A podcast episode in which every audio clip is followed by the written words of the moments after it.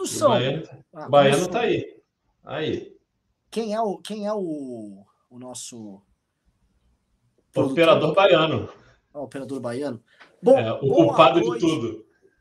Boa noite, galera. Boa noite, Bisotão. Boa noite, Beraldo. Boa noite todo mundo que está assistindo. Estamos ao vivo aqui no NBL News, tá? Uh, nesse momento de muita loucura, né? Estamos cada um no seu respectivo hospício, né? Porque se nós somos brasileiros, nós somos obviamente malucos. E, cara, eu, eu ia gravar um vídeo hoje, né? Vou começar com isso. É que eu fiquei meio doente, não sei o que, eu tô com dor de cabeça. Tô até com sintomas, parece meio Covid, né? Fico, eu fico meio cansado, assim, cansado, cansado, cansado. E eu vim para casa e eu não gravei o vídeo. O vídeo eu ia reagir a 10 momentos ridículos dessas manifestações. E uma coisa, assim, é, é, é é tão louco o que tá rolando, a gente precisa entender quem são essas pessoas. Eu acho que esse programa podia ser quem são essas pessoas que vivem esse mundo louco. E aí traça uma linha paralelamente a gente falar sobre o mundo real que está acontecendo. O mundo real que está acontecendo é Meirelles e mercado financeiro fechando o Ministério da Fazenda e tal. Tudo lá. Pegando, montando uma equipe estilo Michel Temer. Dois, o, o, a equipe de transição já está trabalhando. Né? Então, enquanto os caras ficam, não, porque o Bolsonaro em 72 horas vai. A equipe de transição já está trabalhando. Né? E o então, Bolsonaro recebendo o Alckmin hoje. Recebendo no gabinete. Bolsonaro uhum. recebeu o Alckmin no gabinete hoje. é, então, assim, é, é, existe o mundo fictício dos caras, em que o Bolsonaro está passando mensagens cifradas, o mundo real, o que o Bolsonaro já está entregando o governo pro, pro PT e tal. Então a gente pode tratar desses dois mundos, porque a gente faz uma previsão do que vai ser e até do que será a oposição, e, a, e quem é essa militância é, bolsonarista que não está aceitando o resultado da UNA. Lembrando no processo aqui que tem, tem né, uma turma que está aderindo ao bolsonarismo, eu nem estou falando do Holiday, dessa galera que tá mais óbvio. Mas tem uma galera que tá aderindo de forma soft, né? Hoje o Claudio Dantas correu para anunciar o líder da centro-direita é o Bolsonaro. Né? A gente pode falar, olha, o Bolsonaro é o maior representante desse campo, né? Mas o líder, calma, gente. Né? Ele nem é centro-direita. Essa direita pode ser pequenininha. Ele é o líder da direita, né? Mas centro-direita é complicado, né? Então vamos começar, vamos começar falando desses doidinhos, tá? É, e aí eu vou jogar a minha a minha visão, porque eu assisti muitos vídeos. Vocês devem ter visto talvez umas coisas mais incríveis. Para mim, rivalizam para saber quais são os melhores, mas eventualmente vocês podem ter suas predileções pessoais. O vídeo do cara voando no caminhão. Porque tem vários ângulos. E tem um caminhão passando e o cara decidiu ficar voando. Porque o caminhoneiro fala, eu falei para ele descer, ele não aquilo é uma das coisas mais incríveis que existem no mundo, né? É, assim, não já tinha... viu a versão desse vídeo com a narração do Galvão? Eu vi, eu vi. Maravilhoso. Mar... Eu, eu, vi, eu vi aquilo ali em looping, eu assisti umas 30 vezes o mesmo vídeo. É, é maravilhoso. E tem lá do Paraná, lá na cidade de Irati, no Paraná, o pessoal cantando vindo pro pneu. eu tô tentando entender por quê. Eu acho que o pneu talvez seja o símbolo da, revolução, é a barricada, o pneu, ou é o, sabe, o pneu de uma máquina agrícola e eles gostam de máquinas agrícolas. Mas, cara, que é isso, velho? Porque assim, a gente, o país ficou refém por alguns dias. Não é que é uma galera má, né? Pode ter gente má no meio, é uma galera alucinada. E eu acho que essas pessoas não têm recuperação. Aqueles senhores marchando, é, a, a, forma como eles ficam histéricos, chorando, e assim, uma galera que chora o tempo todo. Foram duas pessoas nossas agora, numa dessas barricadas deles aqui em São Paulo, e assim, o número de pessoas histéricas chorando, chorando, era gigantesco. Aquelas senhorinhas, que em geral são evangélicas, que estão lá, elas estão num loop, porque elas não param de chorar, e vem, sabe, tipo assim, cada minuto que passa e o exército não dá uma resposta, o Bolsonaro não passa mais uma mensagem cifrada, elas vão entrando em desespero. Porque, pô, olha só, gente, foi vendido para essas pessoas uma, uma luta de bem contra o mal, era um apocalipse. Né? O Bolsonaro com os seus anjos, os anjos eram Nicolas, aquelas Zambelli, seus heróis e tal. Cara, ele tava enfrentando o capeta em pessoa. E não era pro capeta ganhar. O capeta não podia ganhar. E o capeta ganhou. Então, eles estão. para essas pessoas é muito grave o que está acontecendo.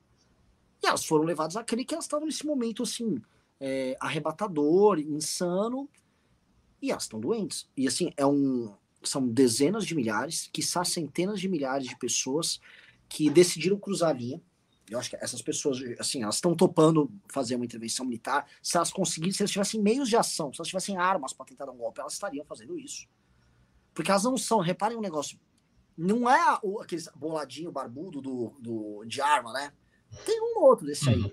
São pessoas, em geral, tá? Tirando no que viram no Rio de Janeiro e alguma coisa aqui em São Paulo, talvez o Bisoto possa ter uma visão no Sul, mas no geral são pessoas humildes. Assim, a massa, 70% dessa galera é uma galera mais humilde.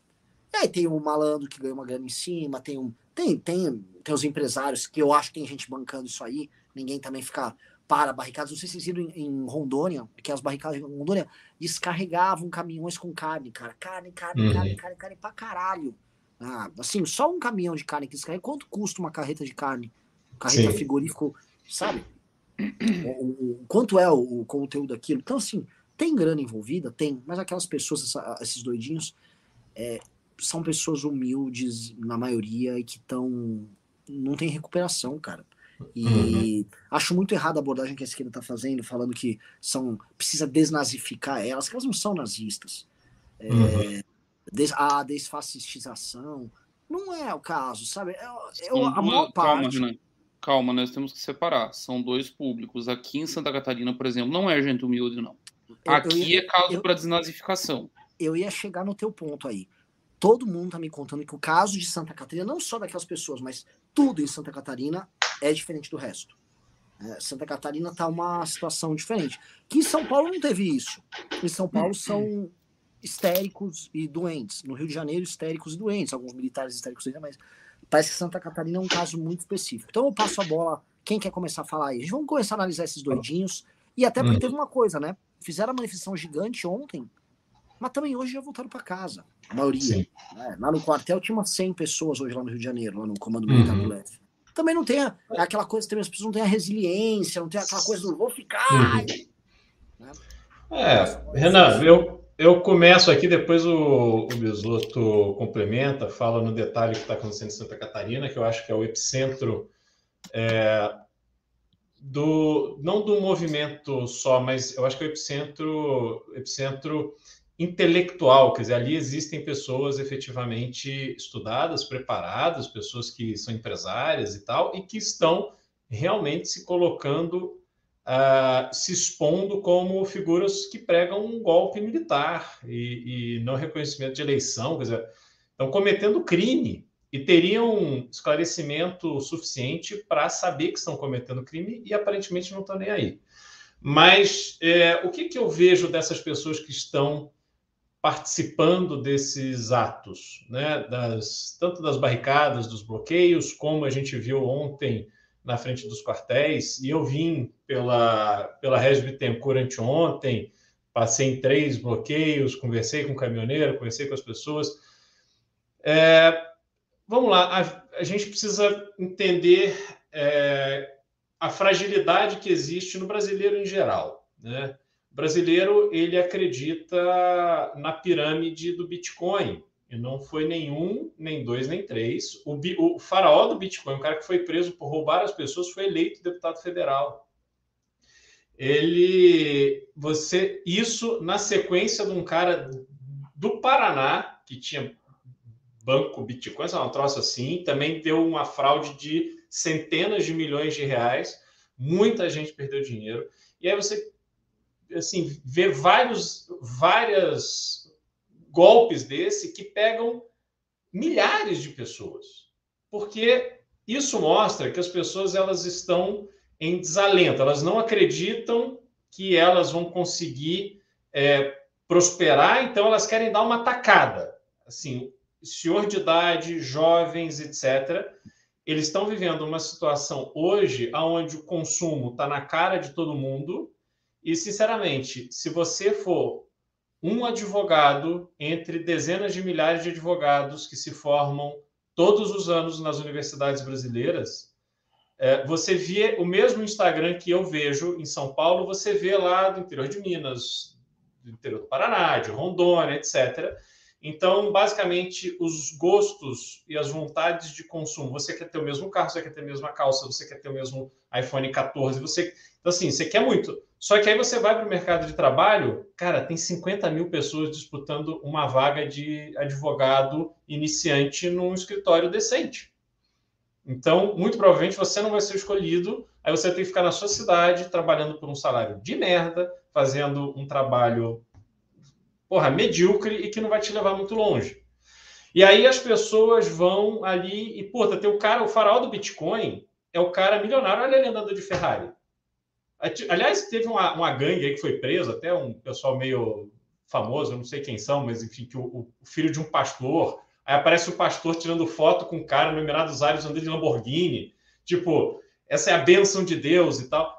E as pessoas olham para isso, porra, é aqui que eu vou dar minha tacada. Não vai ser trabalhando não vai ser me dedicando na minha profissão e crescendo. Vai ser aqui, o farol do Bitcoin é que vai resolver a minha viagem para assistir a Copa do Mundo, para ir para, sei lá, para Maldivas, sei lá.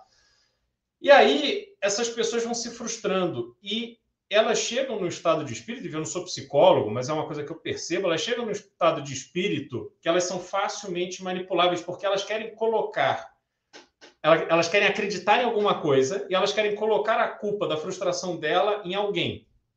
E aí houve uma habilidade muito grande para que esse mundo paralelo que se criou no WhatsApp, essas pessoas colocassem toda a culpa da infelicidade que elas têm, porque a vida está muito difícil, no comunismo, no Lula, na, na volta do PT, e elas sequer sabem fazer uma avaliação sobre como era a vida delas na época do PT e como é a vida delas depois do PT. Porque muito provavelmente essas pessoas humildes que estão nessas manifestações, elas melhoraram de vida no governo do PT, seja por causa do Minha Casa Minha Vida, seja porque o governo do PT deu continuidade à política econômica do Plano Real, aonde você teve várias, várias etapas, né? Foi o fim da inflação, a previsibilidade do, da, da, moeda, etc. E depois no governo do PT você teve o alongamento dos parcelamentos, né? A Casas Bahia quer pagar quanto? Então, nesse de quer pagar quanto,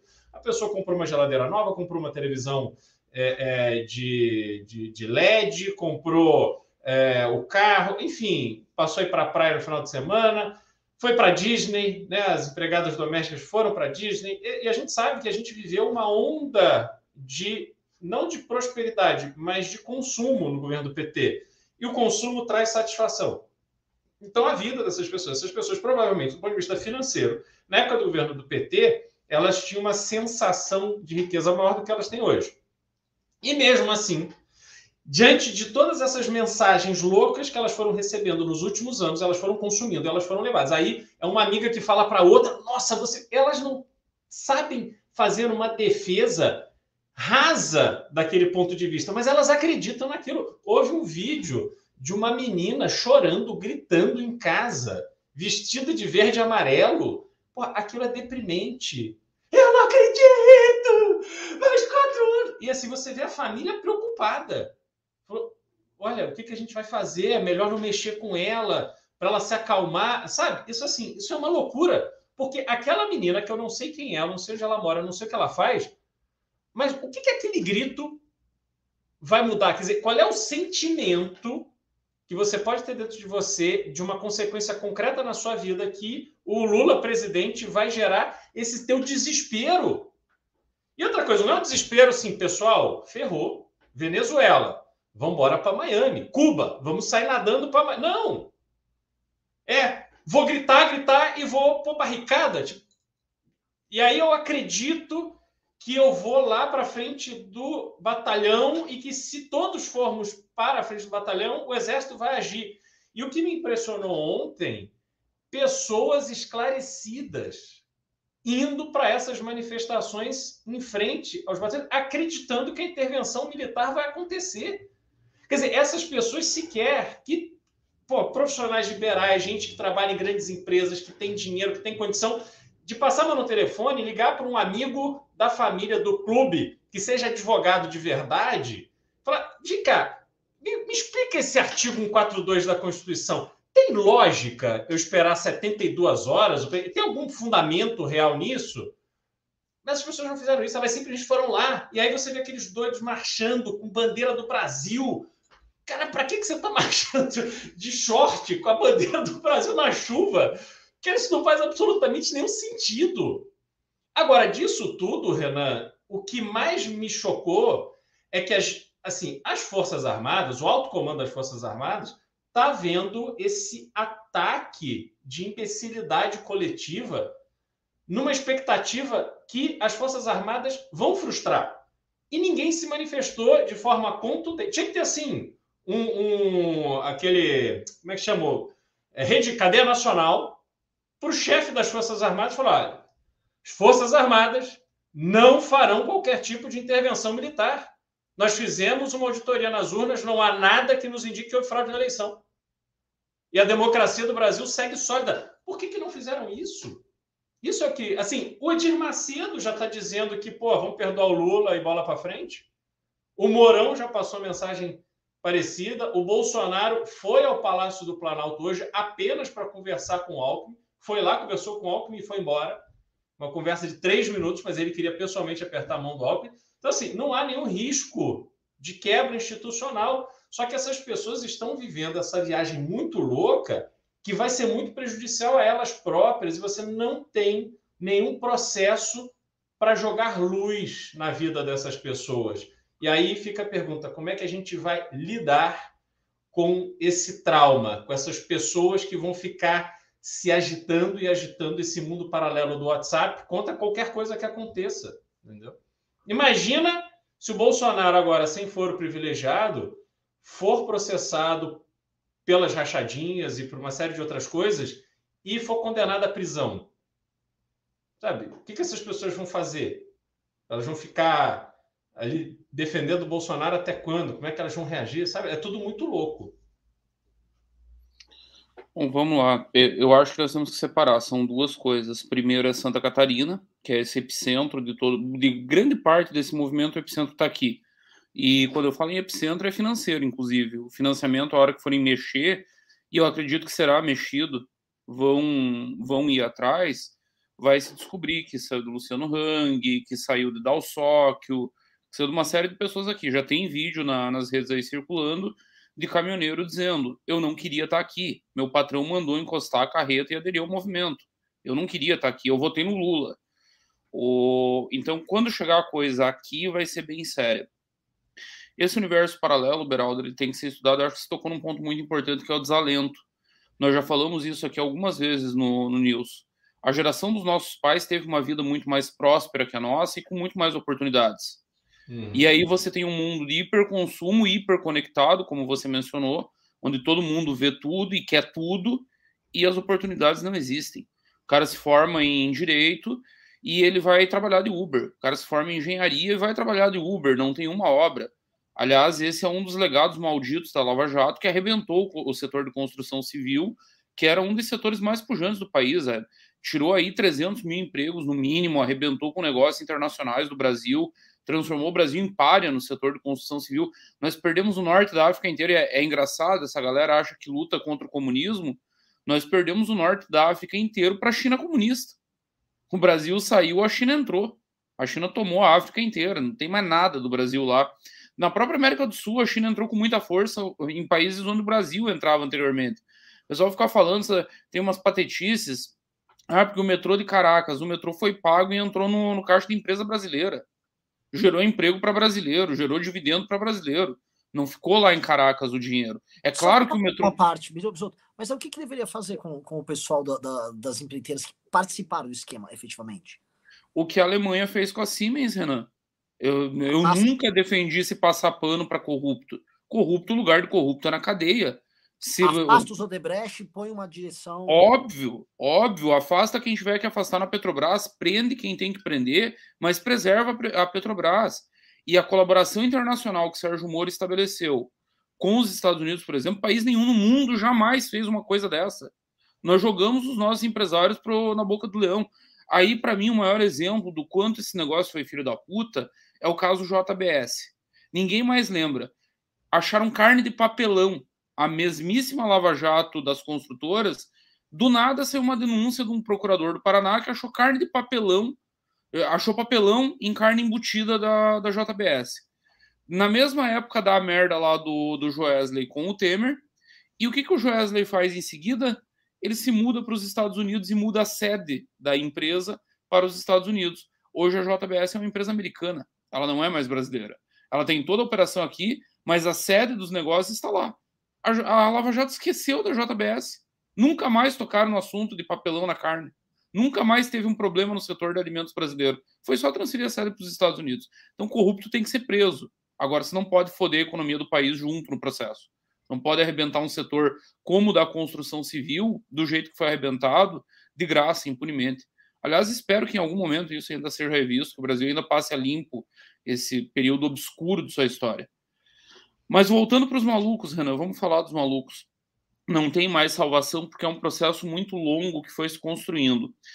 Essa galera é, é uma galera que anteriormente foi procurar carta do filho que morreu no acidente de carro no centro espírita, foi no centro de Macumba para tentar recuperar o amor perdido e acabou numa igreja evangélica porque tinha se drogado, se prostituído e a igreja salvou. São as Andressas Urax da vida. E aí, quando você tem uma salvação mágica dessas, você passa a acreditar que tudo na vida é magia.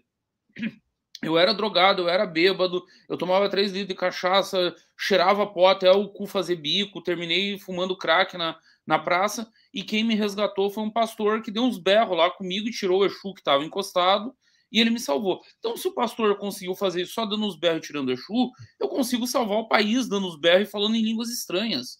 Tem vídeo dessas mulheres aí chorando nas manifestações, falando em línguas, invocando. Vamos fazer isso que vai funcionar é o mesmo cara que vai cair no, no conto do Bitcoin. E aí eles criaram, tem todo um ecossistema paralelo. Não acredite no que a mídia fala para você. E aí um, um, saudável comportamento crítico em relação à mídia passa a ser um comportamento fanático. Gente não assiste mais TV. Eles assistiam a Jovem Pan News enquanto estava lá o Augusto Nunes. Enquanto estava lá o Augusto Nunes defendendo o Roberto Jefferson pegar em arma e atacar.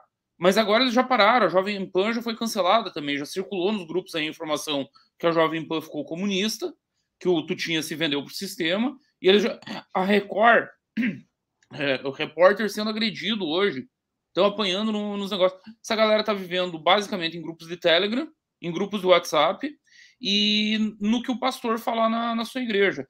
E aí o mundo evangélico é um mundo difícil de se entender de quem está de fora.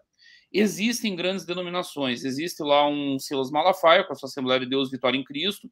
Nem é a maior das Assembleias de Deus, a maior é o Ministério Madureira, com o qual o Silas é rompido. O, existe uma, uma igreja universal, mas tem milhares de igrejinhas espalhadas nas periferias, espalhadas por tudo quanto é canto do país, em pequenas salas comerciais, que reúnem aí centenas de milhares de pessoas ouvindo um só pastor e, e que não se comunicam. Esses caras estão só na igrejinha e no seu grupo de Zap, no seu grupo de Telegram. Não adianta o Silas reconhecer a vitória do Lula. Não adianta o Edir Macedo reconhecer a vitória do Lula, porque vocês vão lembrar de um pastor no Rio de Janeiro que defendia o nazismo, agora está preso. Por várias vezes ele defendeu o nazismo, o... atacou negros, enfim. Igual ele, deve ter milhares espalhados do Brasil afora. No interior do, do Amazonas, no... em tudo quanto é canto. Então é a galera que vai acreditar no Zapistão que vai acreditar que o presidente foi substituído por um sósia. Já teve essa correndo também. É, é só lembrando, é, a primeira reação em muitos grupos do gado foi falar que a, o Bolsonaro de camiseta naquele vídeo ali era um sósia dele, não era o Bolsonaro. É. Aliás, eu tô preocupado. Renan Santos, você é Renan Santos mesmo? Porque você desapareceu ontem e o que se comentava aqui nesse mesmo MBL News é que você havia sido sequestrado. Aí, menos de 24 horas depois, você reaparece com uma camisa vermelha comunista. Será que Renan Santos ainda é Renan Santos ou foi substituído por um sósia? Pois essa é. galera acredita... O bizarro é que essa galera acredita nisso, Renan. Essa galera compra ele. Ou, ou ele foi substituído por um sócio, ele mandou uma mensagem cifrada, ele disse para sair, mas não é para sair porque na... vocês não entenderam direito a frase. Aí teve um outro que ah, porque tinha um tenente junto no, naquele pronunciamento e o cara tava com uma mala muito grande e não tem por que ter uma mala daquele tamanho. O que tinha na mala? Sei lá, uma bomba nuclear que ele vai usar para matar só os comunistas do Brasil. é, é um surto alucinógeno que não tem salvação. Para começar a sanar isso, e aí eu concordo com o papo de, de desnazificação da esquerda. O que foi a desnazificação na Alemanha? Foi um processo inteligente. O, eles não cometeram o erro, por exemplo, que o George Bush cometeu no Iraque, que foi trágico, que deu origem ao Estado Islâmico, que é de, ah, vamos destruir o Ba'ath, que era o partido do Saddam, vamos matar todo mundo, quem não for morto vai ser demitido, vai perder seus cargos, professores universitários, economistas, enfim, toda a estrutura burocrática do Ba'ath, da noite para o dia, descobriu que não tinha mais emprego, que estava na merda. E aí o Iraque virou aquela anomia que está até hoje, com o Estado Islâmico de um lado, com guerrilha xiita do outro. País virou um lixo. Na Alemanha não foi feito isso. Pegaram os cabeças, pegaram os cabeças, pegaram as figuras mais notórias e fizeram um processo de educação. Eu acho que no Brasil vai ser preciso fazer o mesmo, especialmente aqui em Santa Catarina. O Aras mandou uma notificação hoje para o Aras, Augusto Aras, mandou uma notificação para o governador do estado pedindo que se tome providências contra as células neonazistas. Nós estamos com célula neonazista gigante aqui. Tem um professor de história, está aí no circulando nos grupos, de uma escola pública, defendendo Hitler em grupos de WhatsApp e dizendo que se o Brasil tivesse tido um Hitler, ele estaria muito melhor, defendendo secessão, defendendo que o Sul se separe. Merdas assim aqui se multiplicaram e tem bilionário pagando por isso. O Zé Trovão foi eleito, gente. Zé Trovão é deputado federal. Tudo mais constante, ele toma posse no dia 2 de fevereiro. não é normal o que está acontecendo aqui. E essa galera que está pagando a brincadeira no Brasil inteiro. Eu não tenho a menor dúvida. Quando mexerem, chegam aqui no Estado. Basta vontade. E isso precisa ser feito. Precisa. A, a, a, o monopólio do uso da força deve ser exercido pelo Estado para garantir um mínimo de retorno à lei, à ordem e à normalidade. E nesses pastores também precisa de uma operação aí que identifique os núcleos radicalizados e que sejam punidos. Não dá, não dá. Estão brincando com a boa fé de gente louca, histérica. Imagina essa menina, o Beraldo falou muito bem. Daqui 10 anos, essa menina não tem recuperação, o cérebro dela virou gelatina. Ela está traumatizada. É a mesma situação que alemães do pós-Primeira Guerra estavam. E isso deu em Hitler. Isso deu num país implodindo o país. Isso deu na Segunda Guerra Mundial. Então nós temos que resolver isso. Não, não dá. O, o Mourão, naquela manifestação dele, que ele deu um tweet só ontem, hoje ele deu duas novas replies no mesmo tweet. Ele disse que está na hora de lançar um manifesto. Vou dizer para você, Beraldo, por que, que não tem resposta do comando das Forças Armadas. Porque o chefe supremo delas demitiu os três comandantes que se recusaram a fazer um gesto de provocação ao Supremo. Ele pediu para o ministro da Defesa, isso é informação, tá? Não é, não é opinião. Ele pediu para o ministro da Defesa que ele queria voos rasantes de caças da FAB em frente ao Supremo para explodir os vidros, para assustar, nas palavras do presidente. O ministro da Defesa negou, o ministro da Defesa era Fernando Azevedo e Silva, general. O ministro negou, ele demitiu o ministro e os três comandantes. Quem assumiu, assumiu numa posição de total servilismo. Final Hoje, de 2020, não foi? Isso aí. Isso. Foi no auge do enfrentamento dele ali com o Supremo. Ele pensou em medidas mais gravosas. O Bolsonaro sonhou com ruptura, o Bolsonaro sonhou em. E há quem diga, há quem diga, o ministro da, da Justiça, Anderson Torres, foi para uma reunião lá no Supremo. E ele repetiu o tempo inteiro que não havia efetivo para desobstruir as vias. Mudou de ideia, porque no final do dia segundo mesmo Anderson Torres, estão todas as rodovias desobstruídas. Conseguiram. O efetivo das forças da, da, Polícia Rodoviária Federal foi ampliado em mais de mil policiais apenas no último ano. Teve concurso, teve chamado. Eles estão com efetivo sobrando. Qual seria a ideia? É que a coisa fuja de controle para poder ser convocado uma GLO, uma operação de garantia da lei e da ordem, e socado em milico nas ruas. E aí, com milico, esses malucos acharem que a intervenção está acontecendo. O Bolsonaro acredita nessa merda, ele defendeu isso a vida inteira. Ele acredita nisso e, e, na cabeça perturbada dele ainda deve passar alguma coisa lá do tipo: mas e se eu tentar alguma coisa nos 49 do segundo tempo, será que não cola? Será que não vai? Será que não dá? Ele eh, tá passando. Aí durante o dia ele to medir com ele, ele toma um remedinho e aí ele vai lá para o Planalto cumprimentar o Alckmin. Mas que ele ainda aposta em alguma maluquice, para mim, fica claro. O que está segurando é que os aliados sumiram, ele não tem mais legitimidade política nenhuma, todo mundo está cuidando da sua vida e ele se fudeu. Mourão, por exemplo, para mim, deixou claro nas últimas manifestações que já está se preparando para assumir a liderança desse campo.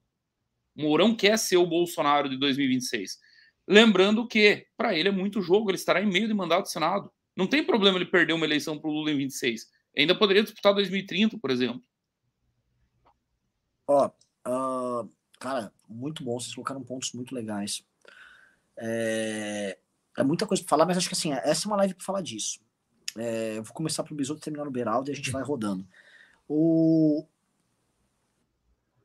Eu não acho, uh, sinceramente, que o que o Bolsonaro já não tenha o, um plano de saída dele negociado já com o STF depois do, da, das reuniões de como as coisas andaram.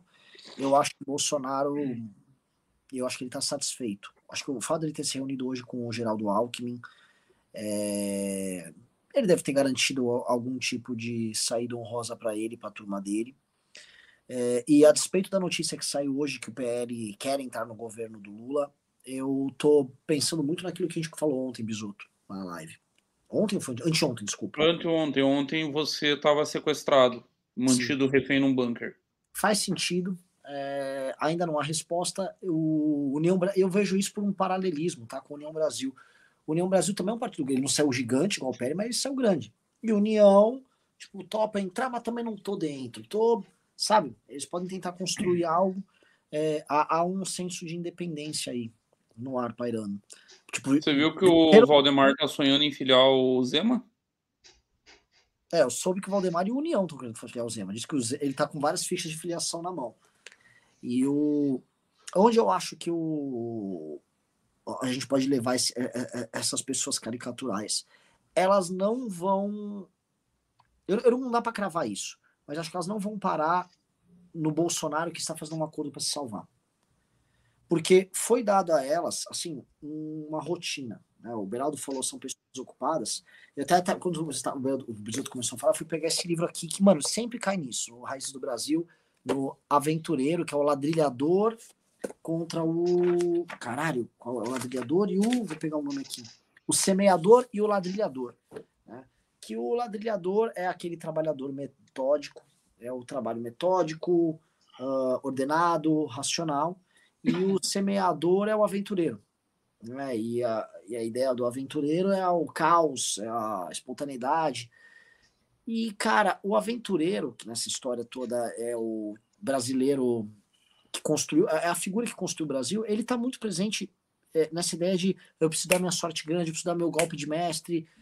E como a gente, se você for seguir hoje com o modelo de economia que a gente tem, que o Brasil é um país que parou numa barreira de baixa produtividade, de salários baixos, se ele for ser by the book, um trabalhadorzinho, ou seja, olha, eu nasci aqui em, vamos lá, em Uberaba, sou de uma família de classe média baixa, estudei na minha escola pública, vou tentar fazer um, uma faculdade, vou o cara vai tirar dois pau e meio por mês.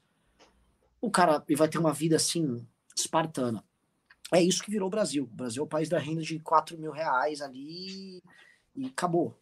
Então, renda de 4 mil reais, Renan, você está nos 5% mais ricos do país. Sim. Esse é o nível da coisa. Você está nos 5% é, é, o, é mais ricos do país. É o aspiracional delas.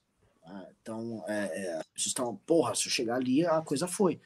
É, eu não tô nem entrando nos miseráveis, a galera miserável, a galera que tá assim, com nada de grana, que tá passando privação e tal.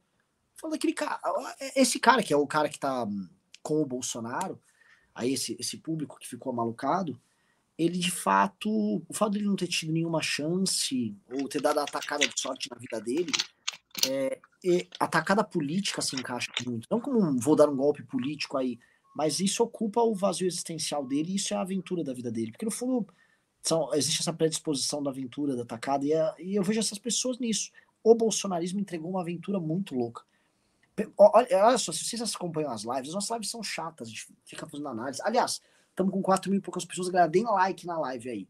Mas são live, vocês estão dando like numa live chata. A gente tá aqui. Não, não pedimos nem like, nem pix, nem pimba. Olha que live merda que nós estamos é, promovendo. E o, o, o, se fosse agora na live do intervencionista, ele vai estar com 10 mil pessoas na live dele. E ele vai estar trazendo notícias do front.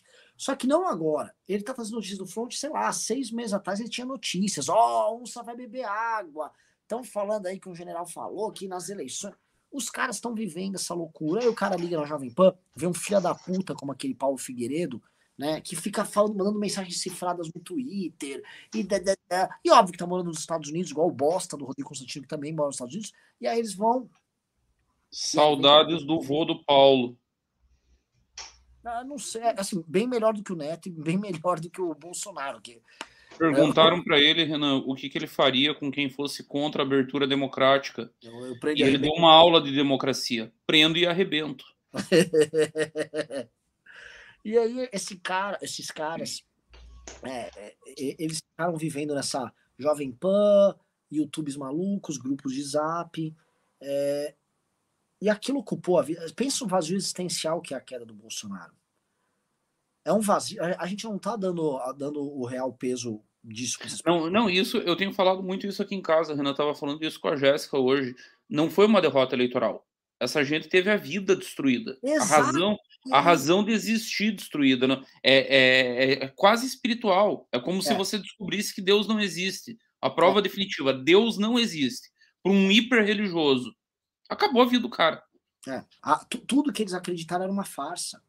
Então, o, e assim, o fato do Bolsonaro, que é o herói deles, um cavalo branco, ser um fraco e não reagir como eles imaginam que ele ia reagir, e o xadrez 4D que nunca vem, as 72 horas que passa que nunca vem, aquilo vai frustrando. É não, mas gente... é que você não. Você está se informando nas fontes erradas. É que tinha um feriado no meio, então não conta. Vai contar ah, depois do feriado. Eu vi, eu vi essa feriado, eu vi. Tipo, ai, agora que foi. Foi por causa disso, hein? Agora. É... E amanhã começa o sabato, então tem que respeitar o sabato, até porque estamos todos com bandeirinhas de Israel. Sim. Como começa o sabato amanhã no final do dia, também não conta. E agora sim, é, o que, que vocês acham que vai acontecer com essas pessoas? Eles só vão voltar para casa e jogo que vai seguir?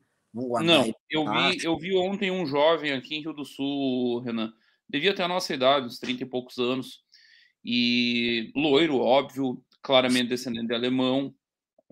O estereótipo, imagina o estereótipo do militante neonazi, era aquilo. E ele pega o microfone e diz: o Bolsonaro acabou de fazer um pronunciamento, aquele pronunciamento que nós comentamos ontem aqui, Braldo, que nós colocamos no ar, dizendo que é para a gente desobstruir as vias, mas eu quero dizer o seguinte: ninguém está aqui pelo Bolsonaro, nós estamos aqui pelos militares, nós queremos militares no poder e pau no cu do Bolsonaro, o Bolsonaro que vai pro diabo também. O que eu acho que essa galera vai virar a chave para algo bem mais radicalizado. Só acho que foi previsto aqui, inclusive, em news durante a eleição. Ou, teve gente que falou sobre isso em outros, em outros momentos.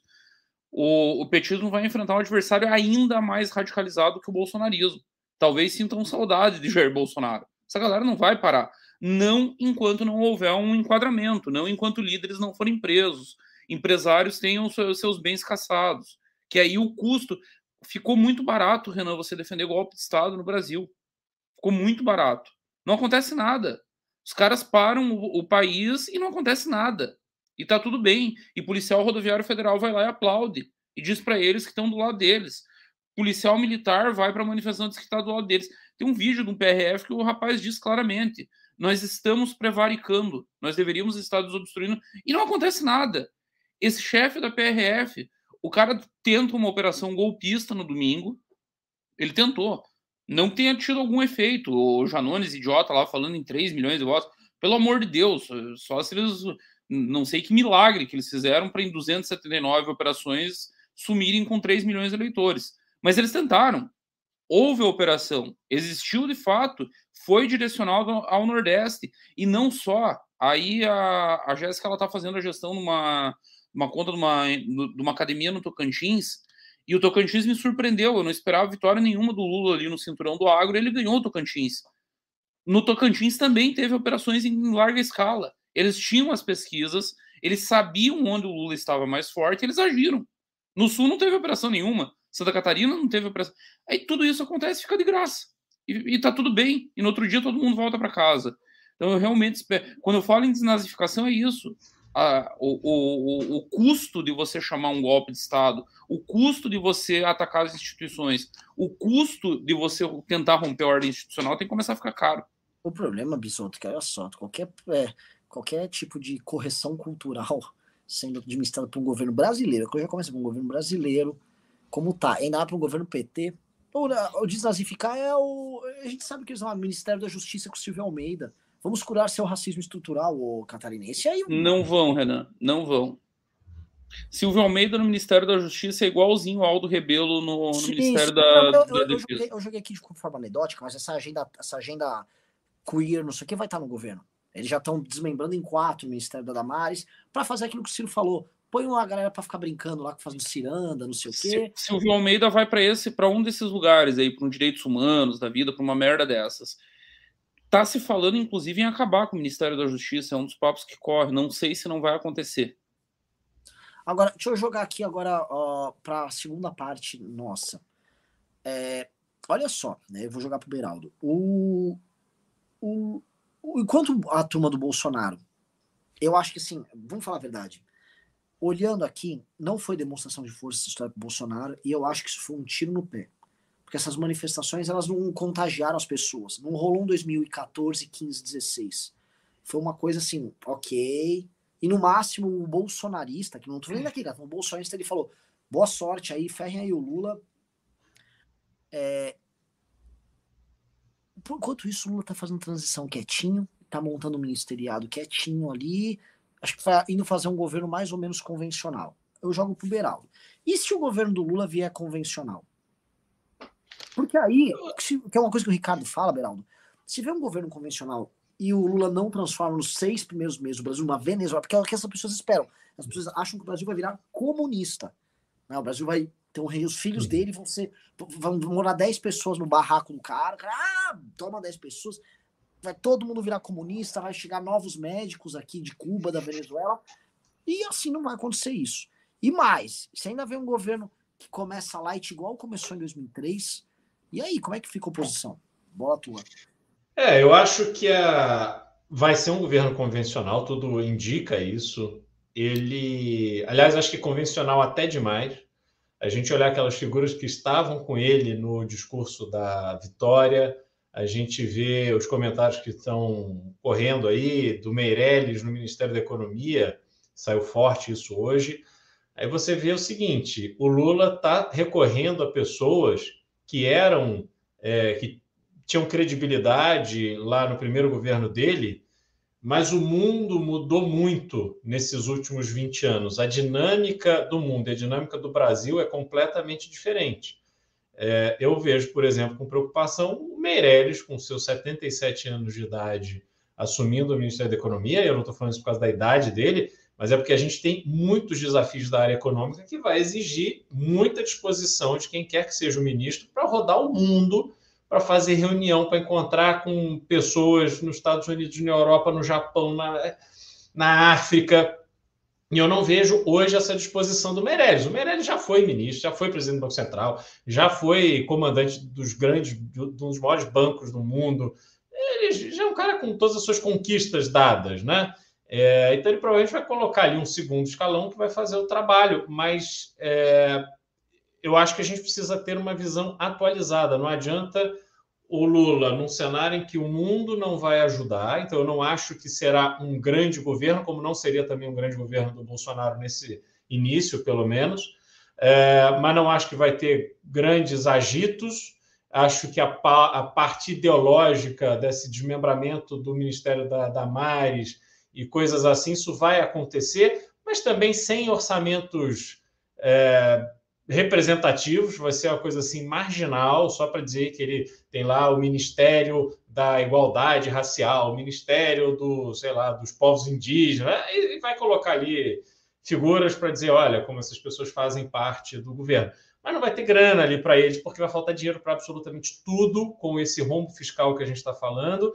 Os 200 bilhões de reais que estão sendo negociados pela equipe do Lula com o Congresso, na verdade, Boa parte disso já foi contratada pelo governo Bolsonaro. Esse rombo é, ele está contratado agora, só que você tem que prever o que, que vai ter de rombo no ano que vem para poder manter os programas sociais. E o Bolsonaro também não tiraria os programas sociais, ele não ia tirar os auxílios, ele não ia fazer nada disso. Então, assim, até aqui não tem muita novidade. Agora, o Brasil não vai virar uma Venezuela né? Assim, os unitários não vão para as ruas, o Brasil não vai virar uma Venezuela, e a partir disso, dessa constatação, você vai ter uma parcela que vai retomar sua vida com um sentimento de frustração, mas vai retomar sua vida, E a gente tem que lembrar o seguinte: vai vir Natal, vai vir Réveillon, enfim, as pessoas vão tirar um pouco a cabeça dessa loucura que elas estão vivendo. Copa do Mundo, tudo vai ajudar a, a boa parte desse grupo é, esfriar a cabeça e prestar atenção na própria vida. Só que este grupo mais enlouquecido, essas pessoas eu acho que elas permanecem, elas vão começar a vender uma narrativa de que não, na verdade o Lula está segurando porque ele só vai fazer essa movimentação mais perto da eleição, porque ele vai garantir que o PT vai ficar no poder para sempre e blá blá blá blá blá blá blá. E eu não vejo muito antídoto para isso. Isso só o tempo vai curar.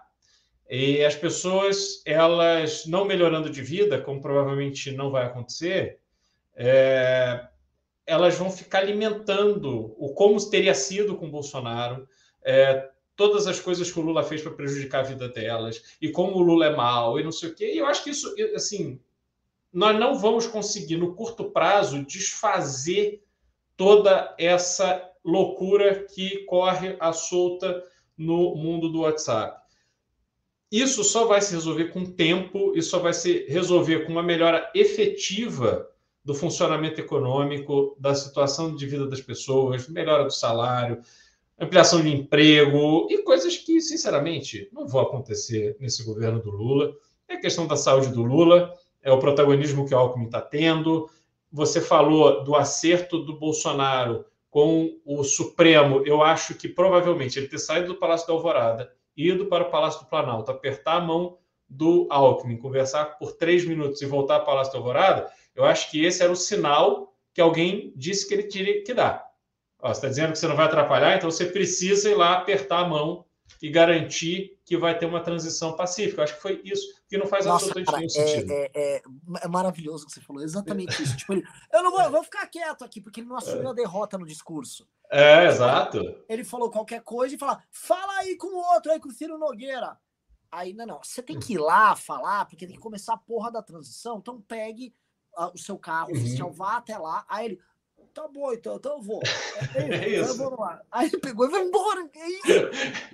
Ele nem disfarçou. Assim, ele claramente deu um recado para alguém. E que esse alguém está do outro lado da Praça dos Três Poderes, no prédio, no Palácio da Justiça, ali do, do, do Supremo Tribunal Federal.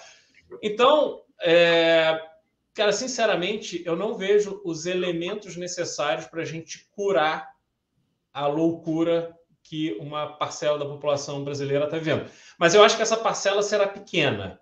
E essa loucura, ela é uma loucura muito mais perigosa e fora de controle do que a própria loucura da esquerda, porque o Boulos, quando ele vai fazer um bloqueio de rodovia, quando ele coloca fogo em pneu, eles querem alguma coisa. Eles estão lá com uma pauta muito específica e objetiva. Ninguém está ali porque é, querem combater o. Porra, alguém, a esquerda foi fazer alguma manifestação em Santa Catarina nesses últimos tempos por causa dos fascistas, por causa dos clubes de tiro, causa... Não foi, porque a esquerda não faz isso. Esses caras são assim, quero benesse, quero benesse e eu vou criar uma quizumba. A direita sempre foi muito cordial, foi muito bonitinha, muito limpinha, então eu ficava com medo, assustado e ia cedendo, cedendo. Esses caras foram crescendo para cacete, até que o Lula virou presidente e depois a Dilma, entendeu? É, hoje, esse, esse nível de loucura da, dessa turma da direita está completamente fora de controle. Não é objetivo. Isso é um esforço que está sendo, assim, a energia está sendo dissipada. Porque não tem tem um, tem um elemento fundamental, Beraldo, que o, o, a esquerda no poder, o poder serviu para civilizar a esquerda. Você vê que a uhum. esquerda não fala mais em aventura, em ruptura, em nada. Pelo contrário, eles querem a regra, o jogo mais dentro das quatro linhas possíveis. Eu, inclusive, vejo um Lula no governo, ele vai criar toda essa ministeriaiada aí. Tipo, a FUNAI vai virar Ministério dos Povos Indígenas, uh, vai ter Ministério da Mulher, vai ter Ministério para tudo. E aí eu acho que na primeira espirrada, no primeiro 2013, que 2013 começou pela esquerda, as pessoas esquecem uhum. isso, o movimento passe livre. Na primeira espirrada ele vai mandar descer a borracha. Acho que nós vamos ver um Lula Alckmin, inclusive nos métodos de governo. O Alckmin fazia muito isso em São Paulo. Encheu o saco, manda o choque. E a esquerda, é, as franjas da esquerda ainda radicalizadas vão descobrir muito rápido que o Lula na repressão vai ser muito parecido com o Bolsonaro. Agora, para nós, enquanto grupo político, pensando no futuro do Brasil, pensando, primeiro, em curar esses dementes e, segundo, em superar o lulismo. Nós nascemos como grupo político para combater o PT. E o PT agora voltou. Nós, nós, nós nascemos para a vida política combatendo Dilma Rousseff, garantindo que ela fosse empichada. E agora eles estão de volta. O que, que nós temos que fazer? Nós temos que oferecer uma solução para esse desalento. Nós temos que oferecer esperança, de novo. Eu acho nisso o livro amarelo fundamental. Como é que nós vamos devolver o, o, o Brasil para um caminho minimamente civilizado? Tá, legal, o real deu certo, o tripé macroeconômico funciona, todo mundo concorda com isso. Mas e daí? E depois? Cadê o emprego? Cadê o emprego de qualidade? Não esses empregos de merda. Eu... Ô, Pesoto, só um parênteses aqui. Eu acho assim, concordo plenamente. Assim, o nosso plano de governo para resolver problemas objetivos da sociedade brasileira, ele tem que estar tá, ser de amplo conhecimento. Nós temos que defender essas bandeiras de uma forma muito clara e objetiva. Agora, o plano real, ele, cara, tá prestes a ser destruído. Entendeu? Assim, plano econômico que deu certo dos Estados Unidos, que tem uma moeda só a vida inteira. Aqui não. Aqui a gente está num processo inflacionário de perda de poder de consumo que, cara, sinceramente, daqui a pouco o real vai ser outro cruzado novo, outro cruzeiro real, qualquer coisa dessas, entendeu? Mesmo, mesmo com essa valorização que está rolando agora, Beraldo. Valorização? Sim, você não viu o movimento da moeda nos últimos dois, três dias? É uma valorização aguda. Eu não sei se é especulação, se é chutômetro com base no, na expectativa mas, do Meirelles, o que, que é, mas que está rolando mas, uma valorização, tá. Mas valorização de moeda neste patamar em dois, três dias é sinal de um país instável, porque as moedas elas não são instrumentos feitos para se supervalorizarem ou super desvalorizarem de uma hora para outra. Então, você tem movimentos especulativos que fazem com que o real, que o Brasil é um país é, pequeno do ponto de vista do jogo econômico internacional, e aí a especulação faz com que a moeda se movimente de uma forma muito abrupta. Agora, a gente tem que olhar o histórico, né? A gente sai de 5,50 para 5, porra, a gente está muito acima do que estávamos a 3 e pouco quando o Bolsonaro assumiu o governo. Mas você não acha que o mesmo cara que entregou a três e pouco não poderia devolver ela para esse patamar? Foi Meirelles. É, sim, eu não tenho, eu não tenho dúvida de que o Lula e o Meirelles sabem da importância de um dólar baixo para entregar realização para a população. Não estou nem falando de efeito de longo prazo. Mas isso vai ser um esforço que eles vão fazer. Qual é o problema? Hoje você tem Estados Unidos com taxa de juros de 5%, que é uma coisa assim. Cara, porra, você viu em poucos momentos da história. Então, para o Brasil se tornar um país atrativo para a entrada de dinheiro, eu não estou nem falando de dinheiro de investimento de longo prazo, mas tem que a primeira onda vai ser de capital especulativo, essa taxa de juros nossa vai ter que bater, sei lá, 20% talvez, entendeu? É, e aí isso você encarece o crédito, aí você tem todo o efeito colateral. Né? Aí, você, aí fica mais importante você ter o país estável, porque o Lula, quando pegou o governo, ele enfrentou a taxa de juros, chegou a 26%. Só que, como você estava com o emprego crescendo, as pessoas tinham renda, aí era o que é pagar quanto? Que não importa os juros que você está pagando, importa o preço da parcela. E a gente vai ter que recriar esta dinâmica. Entendeu? Eles vão apostar, na minha leitura, eles vão apostar nisso. Uh, uma pergunta: reformas estruturantes ou algum planejamento de reinserção do Brasil em economia global? Nada, né? Porque não, tá o planejamento de é. reinserção o Lula deixou claro na campanha, Renan. Ele fala disso o tempo inteiro. Ele quer. Não, não, não. Reinserção, o que ele chama de reinserção é tipo, ah, vou, ficar, vou voltar a ficar amigo da União Europeia. Não tô falando disso, tô falando de reinserção nas cadeias globais de produção. Tô falando, existe algum plano ou não? Porque me parece que assim, ele tá indo fazer um governo Temer 2.0. Eu acho que ele vai deixar o, o Geraldo tocar esse governo Temer e vai ficar passeando pelo mundo. Eu acho que ele nem quer governar. É, mas ele tem muito compromisso com o PT, com o PSOL, etc. Não, é... o compromisso com essa gente, Beraldo, para mim é simples. Posso estar muito, muito enganado, mas vai ser isso, é muito simples. O compromisso dele é com o DAS, que agora nem se chama mais DAS, é aqueles cargos de assessoramento, os altos cargos da administração federal. É emprego. É, é grana. Eu, eu... E, aí, e aí é simples, tipo, encheu o saco, ele já mostrou como é que ele lida, no, lá no início do governo. Ah, Luiz Helena não quer votar a reforma da Previdência. Que pena, estão expulsos do PT. Ah, Marina Silva encheu o saco com a questão ambiental. Tchau. Não me enche o saco. Vá procurar emprego. Mas eu acho que eu acho que para a reinserção que o Renan perguntou, a reinserção do Brasil nesse, nesse jogo global, da economia global, aí você tem a questão da reforma trabalhista. O Brasil continua sendo pouco competitivo, tendo em vista o seu custo de mão de obra. E aí você tem uma parcela de pessoas em alguns ramos de atividade, sobretudo nas áreas ligadas à tecnologia, desenvolvedores, programadores, etc., que estão simplesmente trabalhando para empresas estrangeiras sem pagar um centavo de imposto aqui. Entendeu? É, a, a, nossa mão de obra mais qualificada, ela está indo embora sem precisar sair do Brasil. Ela está ganhando em dólar, está ganhando em euro, não contribui nada com o sistema e está se virando. E dane-se. Eles não estão, essa garotada, sobretudo ela, não está preocupado com vou pagar o INSS porque depois eu vou viver de uma aposentadoria de, sei lá, R$ 1.600, entendeu? Então, para que efetivamente exista a reinserção do Brasil no jogo mundial, você teria que tornar o Brasil mais competitivo do ponto de vista de produção. Eu não vejo isso acontecer. É, eu, é, o que, é o que eu acho. Eu acho que não tem nada vindo nessa linha. Assim como nem sei, assim, teto é uma coisa que já era. E eu vi uhum. hoje o Maia também falando de mexer na LDO também, para ter uma alternativa ali. Pro... Ah, outra coisa, tá? É, anotem aí, eu acho que o Maia vai ser um cara bem importante nesse governo. Porque. Rodrigo? O Rodrigo é, já vem sendo, e eu acho que vai ser mais ainda, porque o Rodrigo, cara, ele era o cara que tinha um antigo pacto da Câmara dos Deputados, que era um pacto de não tão baixo clero que é o do Lira. Uhum. É, e, e, representa. Essa turma saiu enfraquecida eleitoralmente, mas ele representa uma leitura de como tocar a Câmara dos Deputados diferente da do Lira. Ainda que eu acho que o Lira vai ficar, o Lira vai ser o próximo presidente da Câmara. Mas eles vão tentar criar uma maneira de dirimir aí o, o lance do orçamento secreto, pelo menos em parte. Uhum. Eu acho também que o, o, o Lula ele não vai. Vai ser um governo meio que um governo Temer, sem, com menos reformas, até porque eu acho que a base do Lula vai encher o saco se ele for querer. Assim, pô, já botaram o Meirelles, o que, que você quer? Uhum. E eu acho que gente, o ponto que eu acho que abre o espaço para a gente fazer oposição é uma oposição diferente. Eu tô aqui sendo profeta, pode ser profeta de porra nenhuma. Eu vivo errando, aliás, esse ano eu errei pra caralho. É, o Lula ser uma espécie de. Não, a, a gente trabalhar uma, uma perspectiva que é, do ponto de vista material, as gerações mais novas estão fodidas. O Bisotto falou em 2013. A vida delas realmente não vai melhorar. Isso não vai ter uma melhora, não vejo isso acontecendo. Eu estava falando isso com o outro dia também, não vejo isso acontecer.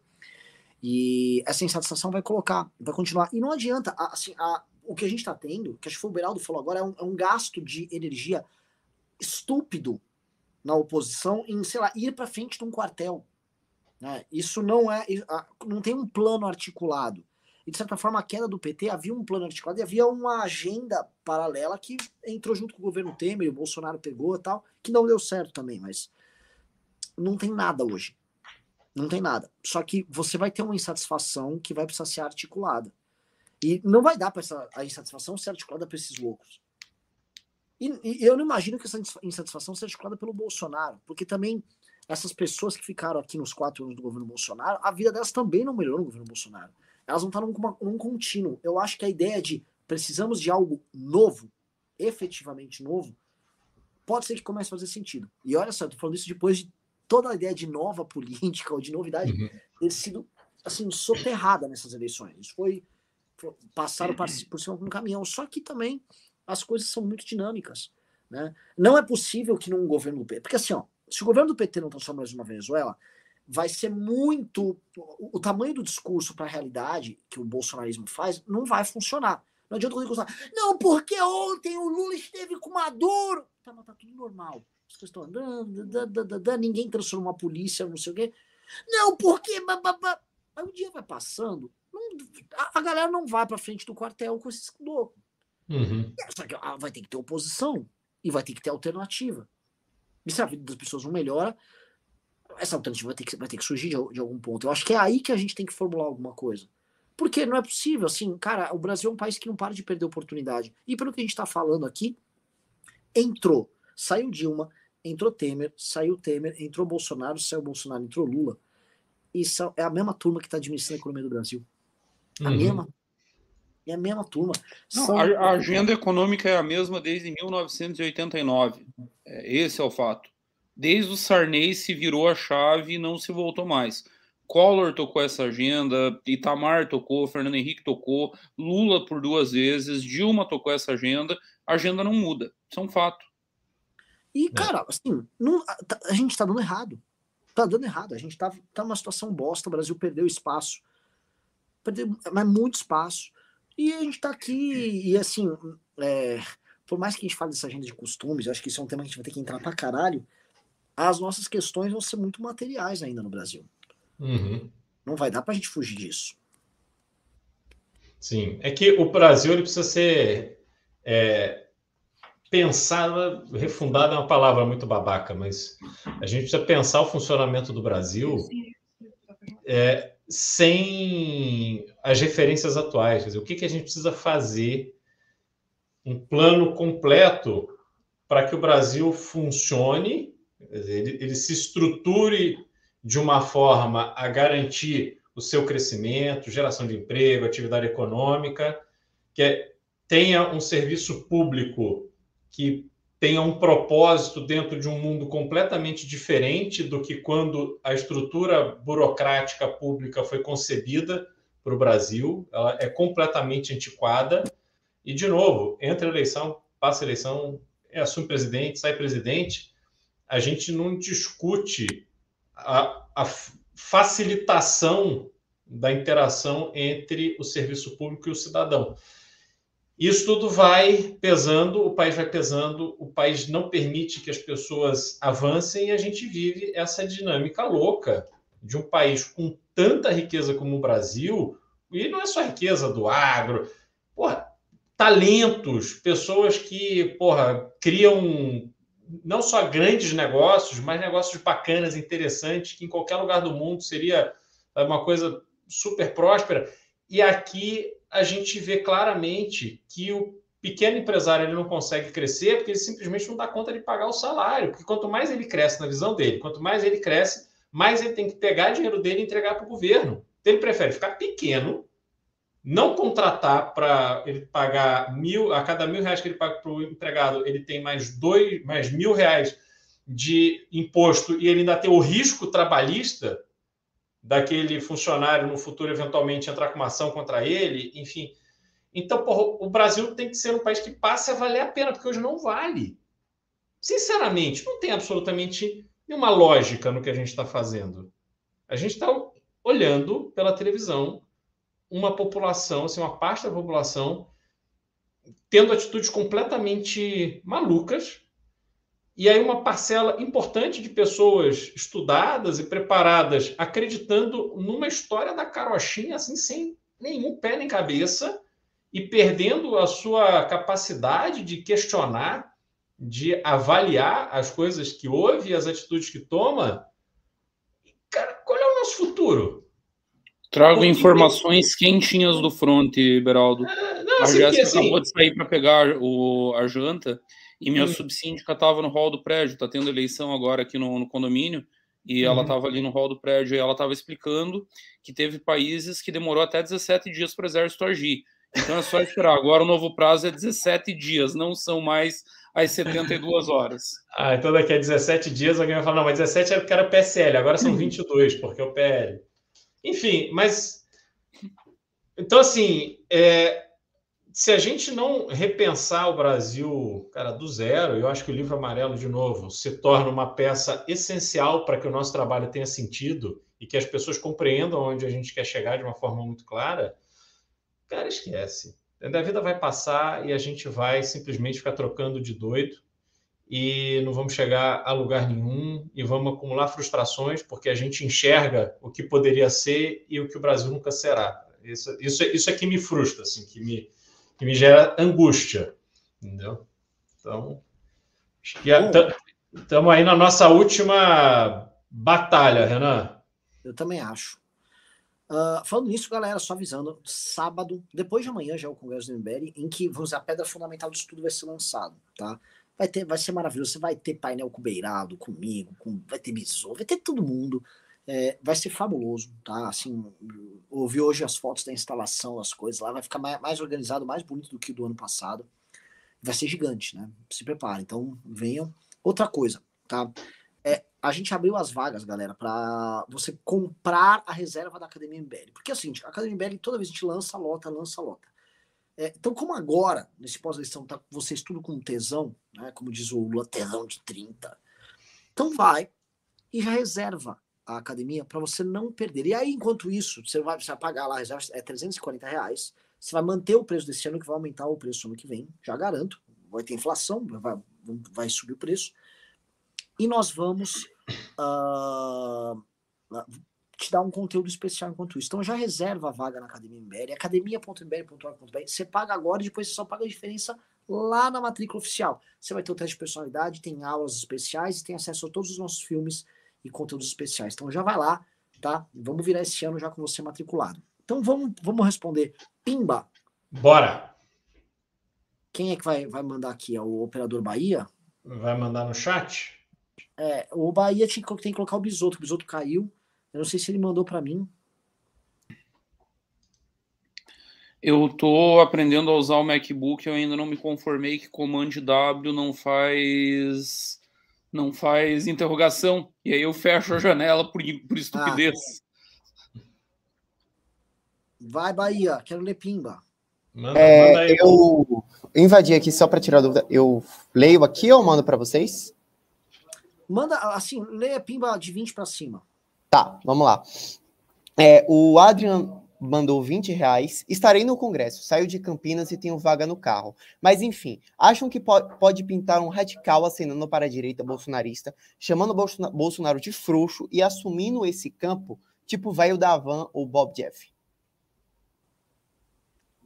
Hum, não acho que nesse momento eu não vejo essa figura vai demorar um tempinho. Não tem muito jovem, tipo jovem ali do Rio do Sul que vai falar isso, que vai adotar esse discurso, mas não tem uma figura com tamanho para passar por cima do Bolsonaro.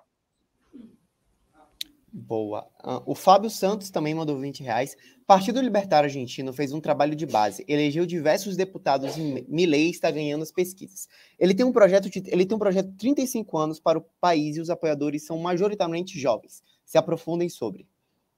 Não, o projeto dele é legal. não, não, não no conteúdo, o conteúdo é uma bosta. Né? É, o Milley é ridículo também. O Milley é um Bolsonaro, e como todo libertário, ele, é, ele se torna um cachorrinho disso. O problema, o cachorrinho dessa direita retardada. O problema, no caso argentino, que como é um caso muito argentino, né, é esse fenômeno da direita, porque como você tem assim, realmente uma restrição na, na atividade econômica muito grande parte do governo, ela se deu por esse caminho ela se deu por um caminho completamente diferente, por esse uhum. cara libertário lá. E eu vejo essa questão de jovens e blá blá blá blá blá, mas a sociedade argentina é muito diferente da brasileira, tá, gente? A sociedade argentina, por mais que ela seja empobrecida, as pessoas são pessoas de classe média pobres, mas elas leem mais, elas estudam mais, elas escrevem mais, elas. A, a, na Argentina há uma compreensão da realidade diferente da nossa, mesmo eles estando muito pobres. Então, fazer esse tipo de é, construção é diferente. E outra coisa, o grosso da população está em Buenos Aires. O grosso da população está tá num, num, ciclo muito curto. Não é um país de dimensões. A gente até é grande. Só que você fala, ninguém está morando na Patagônia. O meio para baixo não tem nada. A Argentina, assim, é a região de Buenos Aires, Rosário, não sei o quê. Então, é, tem, não é igual, assim. A gente não consegue criar muitas regras de três aí. É, o Thiago mandou um pix aqui de 70 reais, mandando um texto praticamente, Colocar a maior parte da culpa na Lava Jato pela diminuição das empreiteiras não leva em conta alguns pontos. Primeiro, as empreiteiras tiveram sua imagem manchada no mercado, como aconteceu com a Siemens e a Volks, que demoraram muito para se reerguer. Segundo, essas empreiteiras sofreram para se adaptar ao novo cenário de negócios sem propina. E terceiro, o governo brasileiro estava passando pela pior crise de sua história, fechando assim a torneira de dinheiro esses elementos são verdadeiros. Assim, o governo teve que parar, e o próprio PAC e, e aquele empurrão que eles estavam dando em obra tinha que parar porque o governo não estava com grana. Né? Eles estavam no momento de, de, contenção de gastos. Acho que o ponto que o Bisotto levantou foi um ponto que na época eu levantei no MBL e eu tomei bronca de um monte de gente, porque estava naquele, naquela ânsia liberal. Eu falei, gente, por que, que não expropria as cotas do, dessa diretoria aí do Marcelo Debrecht e tal, e não coloca uma diretoria nova? Não, mas é papo de comunista. Eu não acho papo de comunista. Né? A, a, mas, enfim, é, é, eu acho que especificamente isso deveria fazer, só que a crise chegaria para o setor de uma maneira ou de outra. Eu vou falar disso porque eu vivi a, as franjas desse setor. É, eu trabalhava com caldeiraria, fazia peças que iam no fim do dia para plataformas. E teve plataforma que não foi entregue até hoje. Peças que foram compradas e você sabia, você sabia, eu conversava com o meu cliente que estava me dando, estava dando canseira para pagar, cliente grande, e ele falava: "Calma, o pessoal da, da Odebrecht tá indo lá na Petrobras, lá é, levando mala para cá, mala para vai dar certo, fica tranquilo, segura mais uma semana". 2011, 2012 isso. Então, isso era público, todo mundo sabia. Era um esquemão público e notório. Um, então vamos lá. O Sérgio Murilo mandou mais 20 reais. Oi, gente. Se o modelo de encontros do MB, MBLD nos núcleos se estabelecerem, seria bacana o MBL lançar uma franquia de bares ou café do próprio movimento. O que vocês acham? É do caralho. Eu vou falar um negócio. Eu acho que a gente tem que começar a organizar mais festas, tá? É, a gente está começando a fazer isso, e toda vez que a gente organiza uma festa, dá, dá, bom. A gente tem que começar a organizar mais festas, mais eventos em bares. Nosso evento de campanha foi tudo em bar. É bem mais legal. O William Vinícius mandou 20 reais. Boa noite a todos. gostaria de fazer uma pergunta sobre o Congresso. Vai ter algum tipo de convênio com algum estacionamento próximo? Ah, cara, eu não sei, mas deve ter valet lá. É, o Thiago mandou 20 reais. Tem um ingresso da Academia MBL que está sobrando. Era do Alex da Mata, mas ele ganhou um. Gostaria de reembolsar ou vender para alguém. Uh, tá, vende para alguém. E eu acho que é isto, cavaleiros. Pix. Paulinha, tem Paulinha Almodóvar, acabou de entrar aqui. Irei no Congresso pela primeira vez e gostaria de saber se podemos levar snacks e coisas do tipo. Sei que terá food trucks, mas por se tratar de um evento longo, fica difícil fazer todas as refeições. Tem. Ah, cara, é assim, o que eu vou falar para você, né, Paulinha? Consome lá, né? Caprichamos tanto no negócio para você ficar trazendo merenda de casa, pô. Come lá. Pô, ninguém tá fazendo preço extorsivo de nada, não. Não é a Lola Palusa. Inclusive, uma das comidas é um hambúrguer que é receita minha. Minha. A porra da minha receita você vai comer o meu. Meu Deus do céu, tá, baixou muito o nível do Congresso, tá louco. você Qualquer um agora tá botando receita e comida no ambiente, pelo amor de Deus. Você, em 2018, eu fiz hambúrguer lá no escritório. Maravilhoso no, na Copa, comemos é... muito hambúrguer na Copa, maravilhoso. É... Acho que é isso. Então, de, de Pix é isso, cavaleiros. Então, galera, maravilhoso programa. Puta de uma audiência, mais uma vez. É, tá muito. Ah, eu vou te falar, às vezes a gente capricha no programa lá na sala, mas é bom esses programas que a gente faz assim, cara. Muito bom uhum. mesmo. Então, Bisoto com o Beraldo, sempre maravilhoso. É isso, galera. Beijos, abraços. Ótimo. Preparem seus discursos e aulas, porque assim, gente, eu vou falar uma coisa para vocês. Eu tô falando, eu falei pro Ricardo agora há pouco, falei pro Arthur. Falei, gente, as pessoas compraram 1.700 ingressos, não foi para ver super convidados de fora, eles estão pagando para ver a gente. A gente tem que dar uhum. show. Realmente, assim, a, é a nossa galera. A gente tem uma resposta enorme lá. Eu vou lançar a palavra de ordem do pão, paz e terra e vou copiar o discurso do Lenin. Viva a revolução! valeu, valeu. Abraço, gente. Até mais.